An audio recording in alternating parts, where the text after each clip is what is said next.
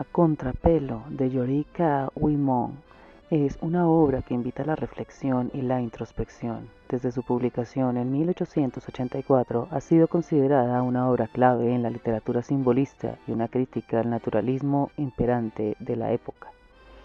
El autor nos presenta a de un personaje que se aleja del mundo y busca una vida contemplativa en la soledad de su casa. Wismont nos lleva a un viaje por la mente de de y sus obsesiones estéticas, religiosas y filosóficas.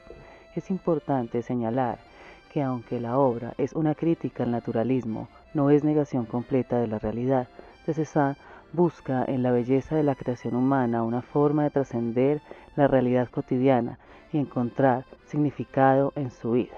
La obra es, en última instancia, una reflexión sobre la condición humana y la búsqueda de la verdad y la belleza en un mundo en constante cambio.